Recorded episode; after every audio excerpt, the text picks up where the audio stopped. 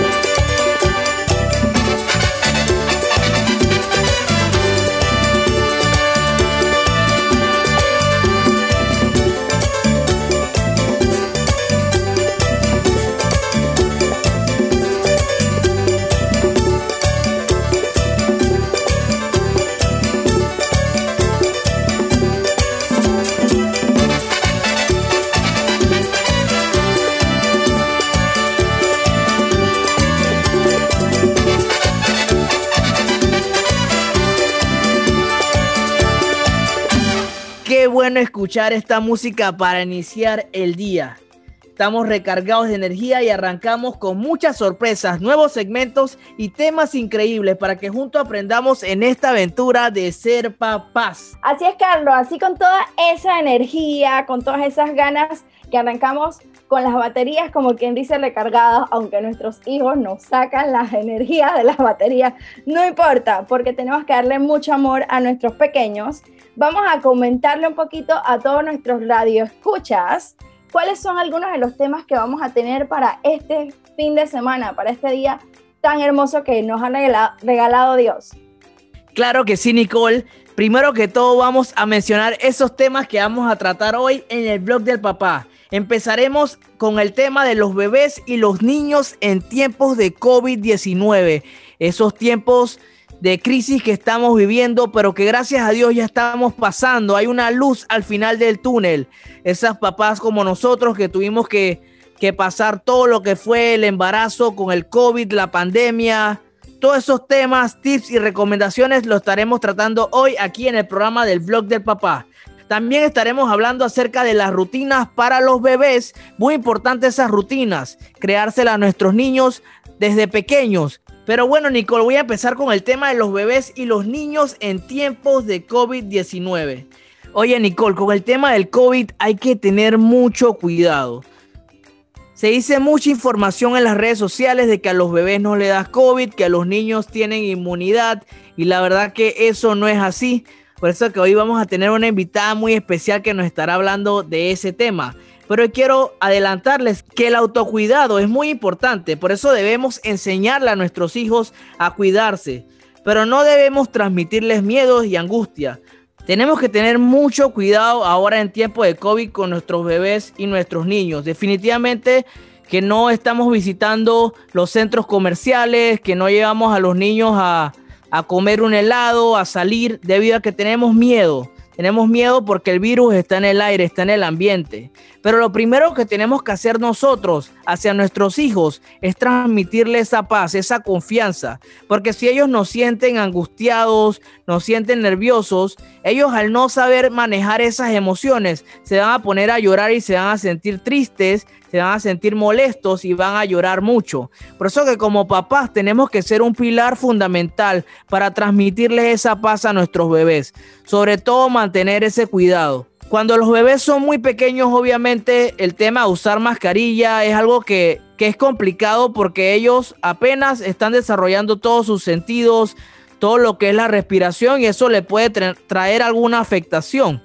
Por eso que tenemos que tener mucho cuidado con eso. Pero nosotros los papás tenemos que ser el ejemplo, ya que si a ellos no los podemos cubrir, tenemos que respetar lo que es el distanciamiento con las otras personas, el lavado de manos, usar el alcohol y seguir todas las medidas de bioseguridad para mantener a nuestra familia sana y salva. Sabemos que ya está pasando el COVID-19, gracias a Dios, están llegando las vacunas, que están llegando las soluciones, pero no debemos bajar la guardia. Y más por nuestros bebés y los más pequeños, porque ellos también sufren toda esa angustia, todos esos nervios y también sufren la enfermedad. Así que a cuidar mucho a esa familia. Cuéntame, Nicole, ¿cuál es el otro tema que vamos a tocar? Bueno, es muy interesante este tema del COVID, pero gracias a Dios tenemos una súper profesional que más adelante nos va a contar cómo es en realidad todo el tema de cuidar a nuestros pequeños, mientras sigan esos buenos consejos que Carlos nos dejó hoy. Bueno, yo quiero contarles también a los papás de las rutinas en los bebés. A veces nos cuesta mucho que nuestros hijos tengan rutinas y ustedes dicen, wow, pero esto no es nada fácil, ¿cómo puedo hacer? Entonces, la manera más fácil es que nosotros creemos horarios y actividades siempre en los mismos tiempos para que ellos se acostumbren. Les voy a dar ejemplos. Pueden hacerles rutinas de ejercicios, paseos o dormirlos y dividir el día en dos tandas, así como quien dice la mañana y la tarde, o AM y PM, para que los niños como que vayan relacionando este tema. En la mañana pueden hacerle rutinas de ejercicios, baños, masaje, comida y que vayan a dormir, para que hagan una siesta dependiendo también de la edad de sus niños, puede ser de 9 a 10, de 10 a 11 de la mañana. Todo esto va a depender de qué edad tienen sus pequeños. Y en la tarde ustedes pueden hacerle una siesta temprano para que cuando se levante juegue, esté activo y ya, como quien dice, canalice esa energía y a las 8 diga, ya quiero ir a dormir.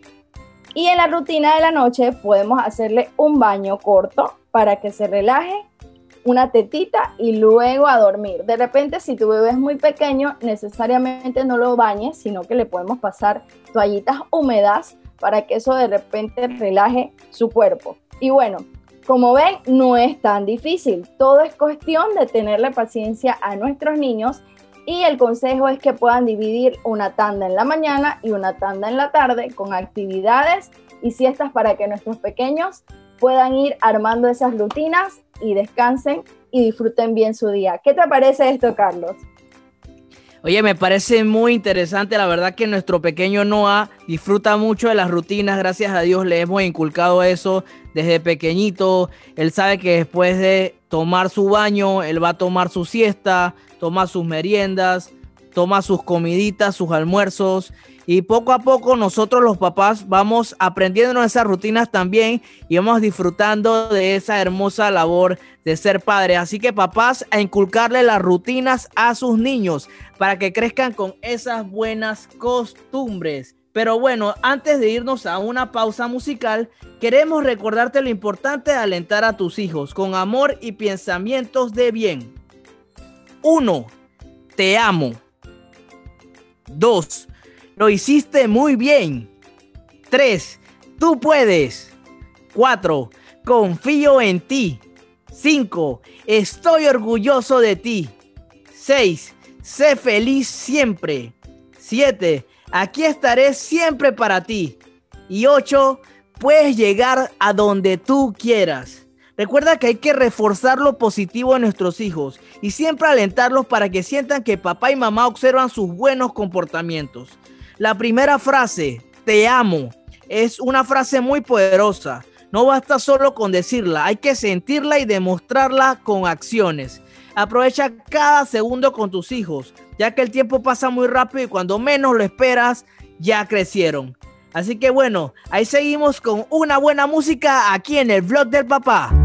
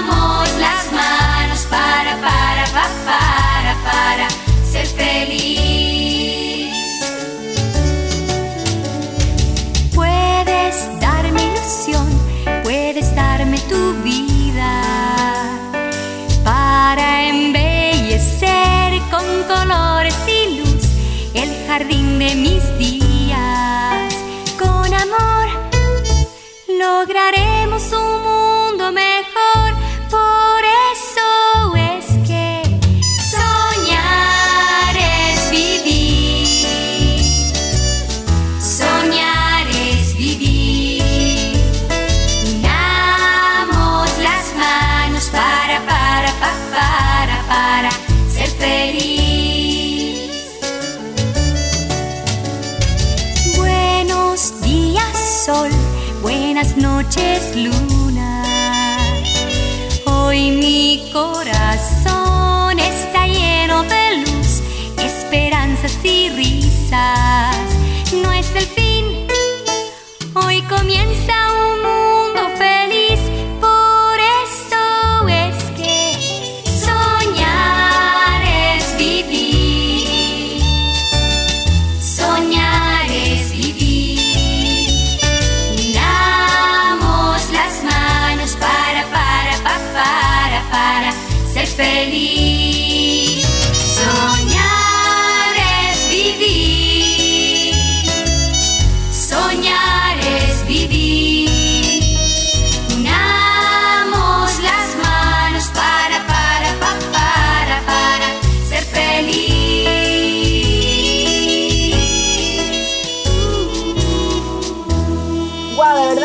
La hemos disfrutado todos desde muy pequeños y en verdad que estamos felices, podemos demostrarlo con nuestras acciones, pero nosotros tenemos un segmento nuevo que nos, nos queremos compartirlos con ustedes y se llama ¿Qué dicen las redes? Y como yo estoy investigando siempre, encontré un tic o un datito súper importante acerca de los cachetes. En las redes. Ustedes se preguntarán, ¿por qué mi bebé tiene esos cachetes tan grandes, esos cachetotes? Bueno, les voy a contar tres datitos que por qué estos pequeños tienen cachetes tan grandes. El número uno es que sus mejillas contienen pequeños músculos que realmente juegan un papel importante para la lactancia. El segundo dice que su lengua es más grande que el resto de su boca y sus cachetes ayudan a mantener la posición correcta para agarrar el pecho. Y la tercera, la grasa de las mejillas ayuda a que no colapse durante la succión y brinda la fuerza para extraer la leche. Imagínense que no están esos cachetes por gusto. Por algo, papito Dios dejó esos cachetes tan hermosos que por lo general nos encantan apretarle a nuestros hijos. Definitivamente, Nicole pero bueno, ahora que estamos hablando de las redes sociales, ¿por qué no mandamos unos saluditos de esos seguidores que siempre están pendientes del contenido que subimos acerca del blog del papá? Un saludo para Margarita Gudiño, la gran Maggie, que siempre está compartiendo. Ella no es mamá, pero tiene muchos sobrinos y la verdad que siempre está pendiente a sus comentarios y opina en el blog del papá.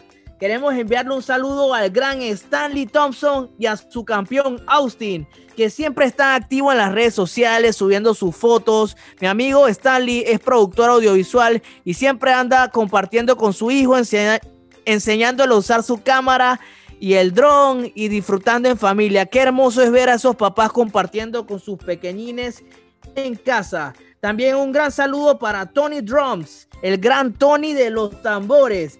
Él dice para toda la gente que nos escucha, que sopa mi gente, a todos los papás que amamos convivir con nuestros hijos. La verdad que sí, la verdad que todos esos papás que nos están escuchando, qué hermoso es compartir y ver a nuestros hijos crecer. Así que un saludito a toda esa gente que siempre está pendiente y compartiendo sus opiniones con nosotros en las redes sociales. Recuerda estar muy pendiente y compartir tus saluditos para que los podamos dar aquí en el programa. Así es, gracias a todos los que siempre están en sintonía de este programa y también a todos los que están pendientes a las redes sociales. Sigan compartiendo sus saludos para poder enviárselos a través de este programa, el blog del papá. Pero llega un momento muy importante donde vamos a conocer un poquito más del tema del COVID-19 en los niños y nuestros bebés. Así que vamos a la siguiente entrevista con nuestro segmento Mi Pediatra.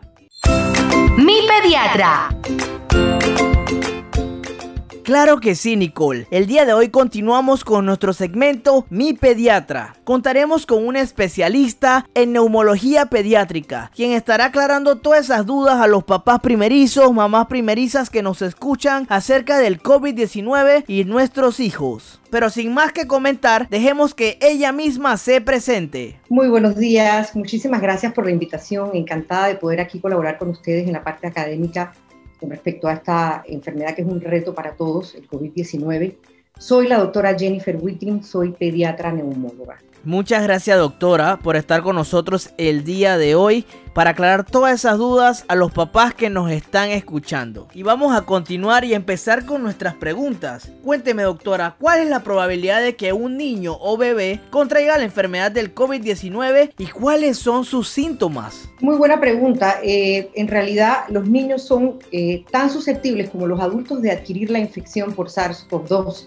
Eh, quizás la diferencia es que en la población pediátrica, en muchos casos o en una gran proporción, eh, los casos pueden ser latentes, es decir, pueden cursar con infección asintomática y esto de alguna u otra manera aparentar como que si no, no tuviesen enfermedad o, o, ser eh, esto, menos susceptibles, pero son igual de susceptibles que la población adulta de eh, presentar la infección y asimismo también son igual de transmisores.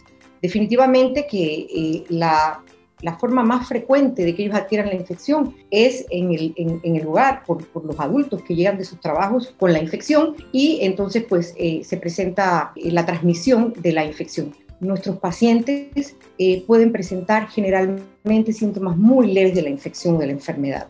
Y eso hace entonces que, que, muchas veces haya quienes piensen que los niños no son susceptibles, pero sí son igual de susceptibles que la, la población adulta. Claro que sí, doctora. ¿Nos puede contar un poquito sobre ¿Cuáles son esos síntomas? ¿Cómo podríamos nosotros como papás darnos cuenta que nuestros hijos o bebés están portando el virus? La infección más preponderante en este momento es el, COVID, la infección por, SARS-CoV-2. Em, por ende, todo niño que tenga un cuadro respiratorio, lo primero que habrá que descartar es que tenga eh, eh, eh, la infección por SARS-CoV-2, ya que pues será importante hacer todas las, medidas de aislamiento y la trazabilidad y todo lo demás. Si bien es cierto, no es la única infección que en este momento se está presentando, pero sí es la más frecuente y la más importante. Diría yo que por lo menos hasta en un 90%. Eh, pero generalmente en pediatría los síntomas tienden a ser muy leves, como los síntomas de cualquier otro cuadro respiratorio viral banal, síntomas que pueden ser desde la congestión nasal, tos que puede ser muy leve o tos un poco más persistente en accesos, como se, se pudiese presentar en la población adulta, eh, pacientes probablemente con cuadros gastrointestinales también, vómito, diarrea, fiebre y en una pequeña proporción de los casos en quienes eh, se puede presentar un progreso severo de la enfermedad, existe lo que es el síndrome inflamatorio multisistémico, que es muy característico de la población pediátrica, pero que a su vez eh, es menos del 1% que pueden presentar este síndrome. Digamos, que el 95% de la población pediátrica que adquiera la infección por SARS-CoV-2 presentará un debut muy leve de la enfermedad, es decir, síntomas respiratorios banales, síntomas gastrointestinales como vómito, diarrea, fiebre y básicamente eso. Y por lo general la evolución y el progreso tiende a ser eh, bastante leve en la mayoría de la población. Muchas gracias doctora por aclarar todas nuestras dudas. La verdad me gustaría saber cuando usted se refiere a la población pediátrica, ¿cuál sería el rango de edad que cubre? Bueno, la población pediátrica eh, generalmente, si desde el nacimiento, o sea, tenemos diferentes poblaciones, los neonatos, los preescolares, los escolares y los adolescentes. Eh, yo diría que que eh, a partir eh, de los 18 años hacia abajo, en general, los pacientes eh, tienden a comportarse de manera muy similar sobre el hecho de que presentan una enfermedad muy leve del, proceso, del proceso infeccioso. Doctora, esta fue una de las inquietudes que nos presentaron nuestros seguidores a través de las redes sociales. ¿Cómo protegemos a nuestros hijos del COVID-19 durante sus citas médicas? Que si le ponemos mascarillas, que si la careta, que si lo cubrimos con una sabanilla, ese temor de los papás, ¿cómo podemos hacer? Muy importante este punto, Carlos, eh, porque bueno, la Organización Mundial de la Salud eh, ha recomendado que los pacientes que reciban o que, deban de, protegerse con cubreboca en cuanto a la población pediátrica son aquellos mayores de dos años. Los menores de dos años, eh, por su situación de su inmadurez neurológica eh, y por el riesgo de sofocación asociado al, al, cubreboca, no deben de utilizar cubrebocas y tampoco pantallas, porque tampoco hay estudios sobre seguridad de que la pantalla eh, de alguna manera pueda generar protección y que tampoco eh, esto eh, y que también tenga riesgo de, sofocación por la pantalla. O sea que en menores de dos años la recomendación es que se trate de hacer el distanciamiento ejercido de dos metros y también el, el, lavado de manos será muy importante de manera frecuente con agua y jabón o el alcohol por arriba del 70% como se ha recomendado. En mayores de dos añitos, y hay pacientes entre dos y cinco años que a veces son muy inmaduros o que a veces eh, tienen alguna situación, eh, por ejemplo, neurológica que no les permite de alguna manera por su madurez eh, darse cuenta o, no cooperar con el tema de la mascarilla, pues en esos pacientes también pudieran utilizarse. Pero generalmente a partir de los dos años los niños pueden utilizar con mínimos riesgos eh, las mascarillas para poder eh, afrontar eh, esta situación de la transmisión de la infección. Es muy importante que las enfermedades crónicas y los controles de pacientes sanos, sobre todo niños pequeños, vayan a sus citas médicas de control, dado que estamos viendo también algunos casos que no tienen nada que ver con el COVID, pero estamos viendo complicaciones de otras enfermedades que no tienen que ver con el COVID, producto de que los pacientes no, no acuden tempranamente a sus citas de control o, a sus citas por alguna situación que tengan y entonces eh, muchas veces eh, toca tratar a estos pacientes de forma muy tardía, lo cual no es lo correcto. por ende, sí, es importante que cada paciente vaya a sus citas de control, asegurar, por ejemplo, y creo, creo que en general todos los pediatras estamos abocando protocolos para esta situación que estamos viviendo nueva, en donde tratamos de tener a un solo paciente en la consulta eh, eh, al tiempo de la cita, que no, sé, que no hayan aglomeraciones, de manera tal de poder asegurar la distancia ¿verdad? entre personas en el área de la cita eh, y, que esto entonces no, no, conlleve a, a, posibilidades de infecciones cruzadas en las consultas. Y yo creo que en general todos los médicos estamos siendo muy conscientes de esto y estamos trabajando muy fuerte en esto para, para, evitar este tipo de situaciones. O sea que hay que ir a los controles eh, tomar todas las, precauciones, hablar con, por ejemplo, el asistente del médico, decirle, bueno, estamos a tiempo, puedo llegar, eh, para que los tiempos de espera sean eh, lo, mínimo necesario, mantener el distanciamiento de al menos un, uno y medio, dos metros de, de, distancia entre persona y persona, y esto será muy importante en aquellos casos o aquellos pacientes que no puedan colocarse el cubreboca, como son los pacientes menores de dos años. Doctor, usted menciona un punto muy importante, que las caretas y las mascarillas sí pueden ser utilizadas por niños mayores de 2 años. Pero la pregunta es, ¿cuál es el tiempo adecuado para el uso de mascarillas para los niños mayores de 2 años? Bueno, mira, Carlos, esa es una pregunta muy interesante y quizás yo no tenga la respuesta exacta, ya que no está descrita en la literatura. Eh, realmente no hay estudios sobre ese tema, pero eh, sí te puedo decir que, que, que lo ideal, o sea, sabemos que eh, los cubrebocas, debe, yo le digo a mis pacientes, hay que, hay que utilizar cubreboca cuando usted salga de la puerta de su casa hasta que regrese. Eh, y realmente, pues, eh, los niños en general, si deben de salir de casa porque tienen un control o porque tienen alguna situación específica que tienen que hacer, que es muy importante, pues utilizar el cubreboca mientras estén fuera de casa y que ojalá eso sea, sea lo, lo, mínimo posible, porque definitivamente el tiempo prolongado de cubreboca pues genera en algunos pacientes eh, ansiedad, en algunos pacientes genera rinitis alérgica, en algunos pacientes genera dermatitis, por ejemplo, de contacto por el cubreboca, pacientes que tienen piel sensible. Entonces hay que también considerar estas situaciones eh, y tampoco excederse. No hay un tiempo mínimo o máximo. Eh, pienso que definitivamente, sin dudarlo, si el paciente está fuera de casa por alguna situación importante, tiene que salir con cubreboca y tiene que mantenerse con el cubreboca todo el tiempo que esté fuera de casa. Yo en lo personal, como médico, trato de descansar de cubreboca por momentos en donde yo sé que yo estoy sola y estoy eh, en un área en donde, en donde puedo eh, eh, estar por un tiempo libre de personas que estén a mi alrededor que me puedan contagiar. Excelente doctora, la verdad que muy importante tener esto en cuenta con nuestros niños mayores de dos añitos. Pero doctora, con el tema ahora de las vacunas que llegaron a Panamá, que es una luz al final del túnel, una luz de esperanza para salir de esta pandemia que ha afectado tanto a nuestro país. ¿Estas vacunas funcionan para los bebés y los niños?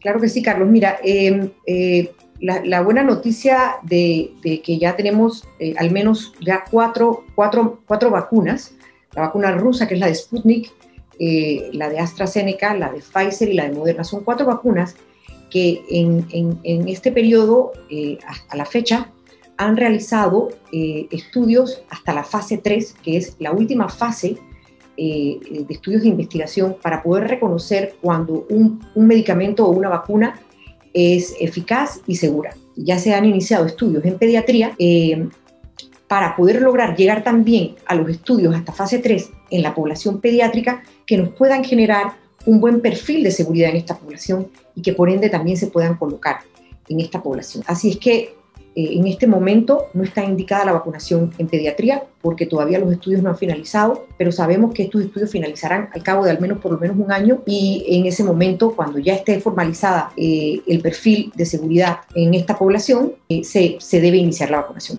Ya lo saben, espero tomaran nota de todos esos datitos y recomendaciones que nos dejó la doctora Whitgreen en el segmento Mi Pediatra acerca del COVID-19 y nuestros bebés y niños. Pero para terminar, doctora, ¿dónde podemos contactarla a usted? Bueno, eh, yo trabajo en dos hospitales, hago medicina pública, veo pacientes con fibrosis quística, asma severa, específicamente en el Hospital de Especialidades Pediátricas con mucho gusto.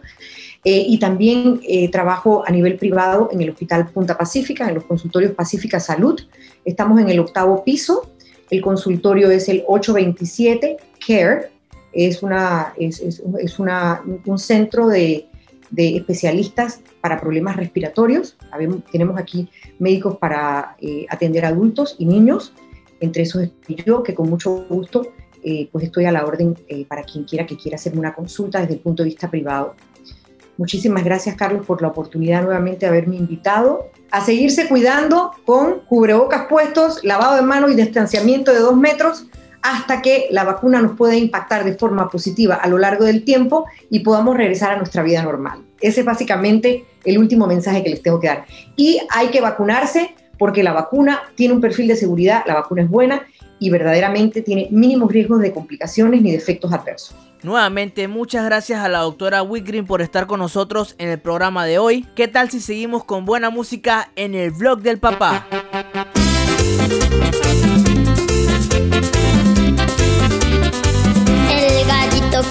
Se va pa' Puerto Rico en bote a la vela por las horas del mar. Se lleva una maca y un par de maracas. Gallito Kikiriko, dígame a dónde va. Ay, Coco Kikiriki.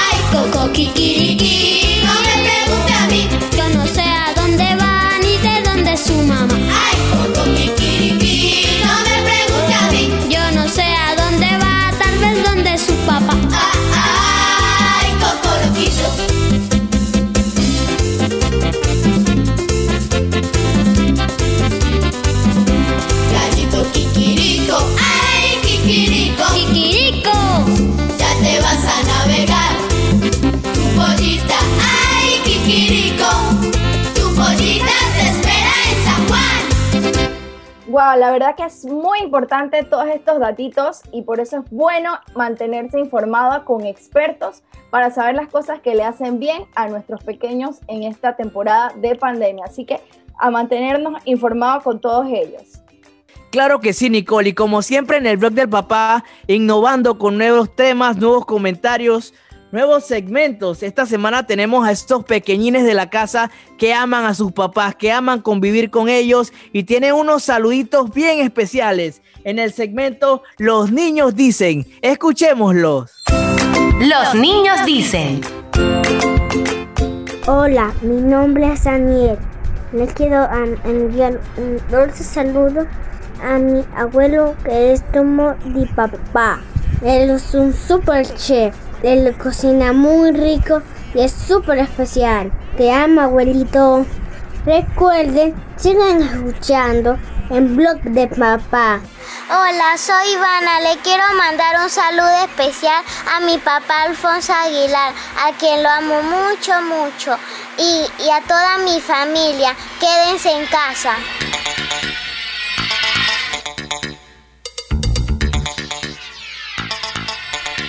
En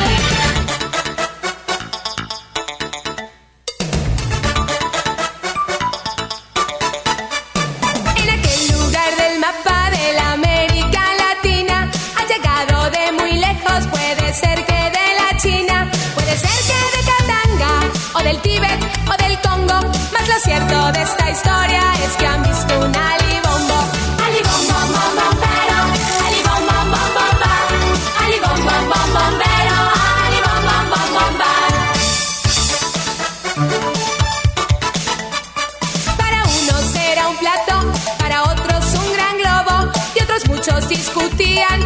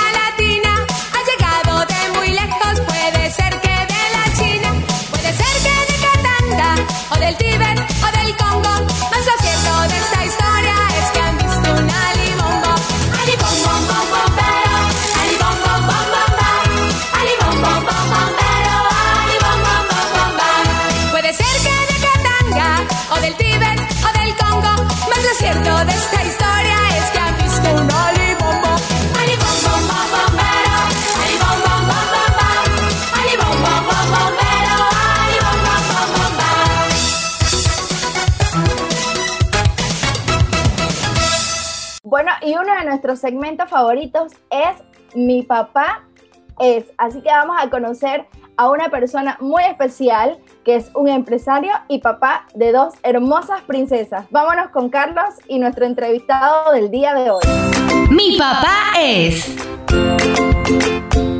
Claro que sí, Nicole. Ya que estamos en el mes del amor y la amistad y se acerca esta fecha tan esperada del 14 de febrero, hoy tenemos a ese invitado, al empresario y papá Javier Valencia uno de los propietarios de la mejor floristería de Panamá, Centroamericana de Flores, donde encuentras flores frescas todo el año. Bienvenido al blog del papá Javier. Cuéntame, ¿cómo es esa rutina diaria de un papá empresario? Carlos, muchas gracias por la invitación. Bueno, te cuento, realmente eh, trabajamos con un producto muy bonito, que son las flores, que requieren un esfuerzo muy grande, es un producto perecedero pero ningún producto es más importante que el hogar, siempre hay que saber organizarse, sacar el tiempo para todo eh, lo más importante es dedicarle las mañanas y las primeras horas eh, al trabajo, dando gracias a Dios por tenerlo, primeramente, porque es lo que nos permite también sostener la familia y el hogar. Mm, le damos con mucha energía y realmente después de eso, trabajar en el día, lo más gratificante también es poder llegar a casa y poder disfrutar en familia, disfrutar de las hijas, verlas crecer día a día y acompañarlas en sus actividades cual diferentes que sean, ¿sí? Como tú decías, tengo dos niñas, una niña pequeña de 5 años, otra niña de 9 años. Tengo un hijo también que tuve muy joven, que hoy en día ya está por el orden de los 20 años. Entonces puedo decir que tuve una pequeña escuela y después he tenido universidad y maestría con esos tres eh, pequeños regalos que me dio la vida. Oye, qué hermoso, qué hermoso. Una familia grande, una familia grande, señor Javier. Oiga, ¿cuál, Fue, ¿cuál fue su reacción al enterarse que iba a ser papá de una de sus hermosas hijas? Cuénteme esa anécdota. Mira, yo te cuento que en ese entonces eh, tenía dos años de casados y mm, puedo decirte que fue algo que nos tomó muy por sorpresa y quizás eh, no estaba preparado, pero soy de la frase que cuando nace un bebé, nace una madre. Bueno, yo también siento que cuando nació esa bebé, nació un padre. Fue hermoso el hecho de, de, de, saber que, que era una niña cuando la vi, eso fue algo increíble. Lo disfruté muchísimo porque no que haya sido malo en ese sentido, pero la mamá de la niña, quizás por ser prematura y, porque era su primera vez también como mamá, estaba muy nerviosa y hacían cosas que, que le daban cierto temor y yo tomé el papel muy natural. Hicimos un curso en ese entonces con aquella, con una profesional que tenía mucha experiencia aquí en Panamá y yo creo que muchos papás de mi época la recuerdan, una señora francesa que daba unos cursos y realmente para mí fueron muy valiosos y yo recuerdo que desde el día uno en mi casa ella nos aconsejaba bañela, mm, dele pecho, si no queda llena, dele fórmula y para que duerma toda la noche. Y yo me acuerdo que esos eran mis momentos con ella desde que yo regresaba del trabajo y le daba un poco de descanso a la madre y la madre en las noches descansaba y la niña dormía todas las noches y eso fue algo como que creó nuestro primer lazo, ¿sí? Desde el momento que la niña llegó a la casa en la noche yo estaba con ellas toda la tarde, Sí, me dedicaba después a bañarla, se la ponía a la mami para que le diera pecho, después la rellenaba con fórmula y santo remedio. Yo le hablaba a esa niña, le hacía un masaje, le ponía música relajante y esa niña dormía todas las noches. Me dejó dormir desde el día uno que llegó a casa, dormía ocho horas en la noche. Y yo siento que esa era la tranquilidad que le daba uno como padre y ella se sentía segura, pues. Sí, y la mamá también sentía ese descanso. Eso fue, eso, eso, fue de las experiencias más bonitas que recuerdo de, de, de mi primera hija, la niña mayor. Oye, la verdad que esto es algo muy interesante porque nosotros lo que siempre escuchamos de que somos papás es que cuando llegan los bebés vas a dejar de dormir. Pero Javier nos dice que desde el día uno pudo dormir, logró llevar a esa bebé a que pudiera dormir toda la noche. Eso es un logro increíble para papás. Yo te puedo decir una cosa, la mamá de mis hijas decía, bueno, la verdad si lo logras, eres un maestro, porque yo decía, a mí todo el mundo me decía cuando estaba embarazada de las niñas, ¿les gusta dormir? Y yo le respondía, sí, claro, aprovecha, porque el día que nace esa bebé, más nunca vuelves a dormir bien. Yo te digo, eso nunca me pasó. Yo busqué literatura, busqué consejo y escuché consejo y me decían, esa es la técnica, déjala que, que, en las noches le haces un buen baño, un buen masaje, la pegas al pecho de la mamá y la, le das un poquitito más de fórmula para complementar Y si la mamá en las noches tiene la necesidad del pecho, no le da al bebé, no la levanta, sino que se extrae para que tenga así reservas en el congelador. Y durante el día, si tiene que salir a, su- a hacer algún mandado, le dan ese, ese biberón de, de leche materna. Mira, eso fue santo remedio. La verdad que esta estrategia funcionó y funcionó con las dos bebés. Fue increíble. Yo no recuerdo una noche de desvelo a no ser que haya sido por alguna gripe, algún resfriado, algo, algo así, que tampoco se dieron mucho. Y eso fue una experiencia increíble. Entonces, bueno, la verdad que hijas bendecidas con salud, hijas que crecieron en este negocio al punto que ayer recordaba un segundito que Nicole me decía, oye, para cosas de algo que se relacione con flores, con tus hijas. Y por ejemplo, Carlos, yo creo que, no sé si Nicole o tú lo saben, pero eh, cuando vino el Papa hace dos años ya, exactamente para enero, esa niña mayor mía, Dana, fue la niña que le regaló las flores que el Papa llevó al Vaticano al día siguiente de su viaje y que se las puso a la Virgen en el altar. Y esas flores eran nuestras, ¿sí? Para que tú veas lo especial que era esta niña de la que estábamos hablando, mi hija mayor, Dana. Ah, yo te voy a decir, ellas son como delfines. Ella les encanta ir a la piscina. Lo primero que les encanta a ellas es si hay un día soleado, por favor, vamos a la piscina. Y ellas son un par de delfincitos. Ya la pequeñita de 5 años ya sabe nadar sin flotador, entonces todo el tiempo quiere andar metida en la piscina y su hermana mayor es el tiburón y ella es el delfín. Entonces yo creo que ese es el juego favorito de ellas. Después de eso, un poquitito montar la bici y tercero, para ellas lo mejor que puede existir después de hacer mucho, mucho juego es sentarse en la comodidad del sofá y ver 10.000 películas hasta quedarse dormidas. Esa es la vida de ellas. Esas tres cosas, con ellas pueden, ellas son felices haciendo esas tres cosas en un día. Para ellas eso es eh, lo más divertido del mundo. Ah, y el juego de, de cartas de uno también, que ya, ya las dos chiquititas lo saben jugar. Entonces es algo increíble porque cualquier cosa son menos seguir las reglas. Ellas se inventan sus propias reglas y jamás puedo ganar. Bueno, papá que se respeta tiene que dejar ganarle a las hijas. Por el momento las estoy dejando, pero va a llegar el día que ya no.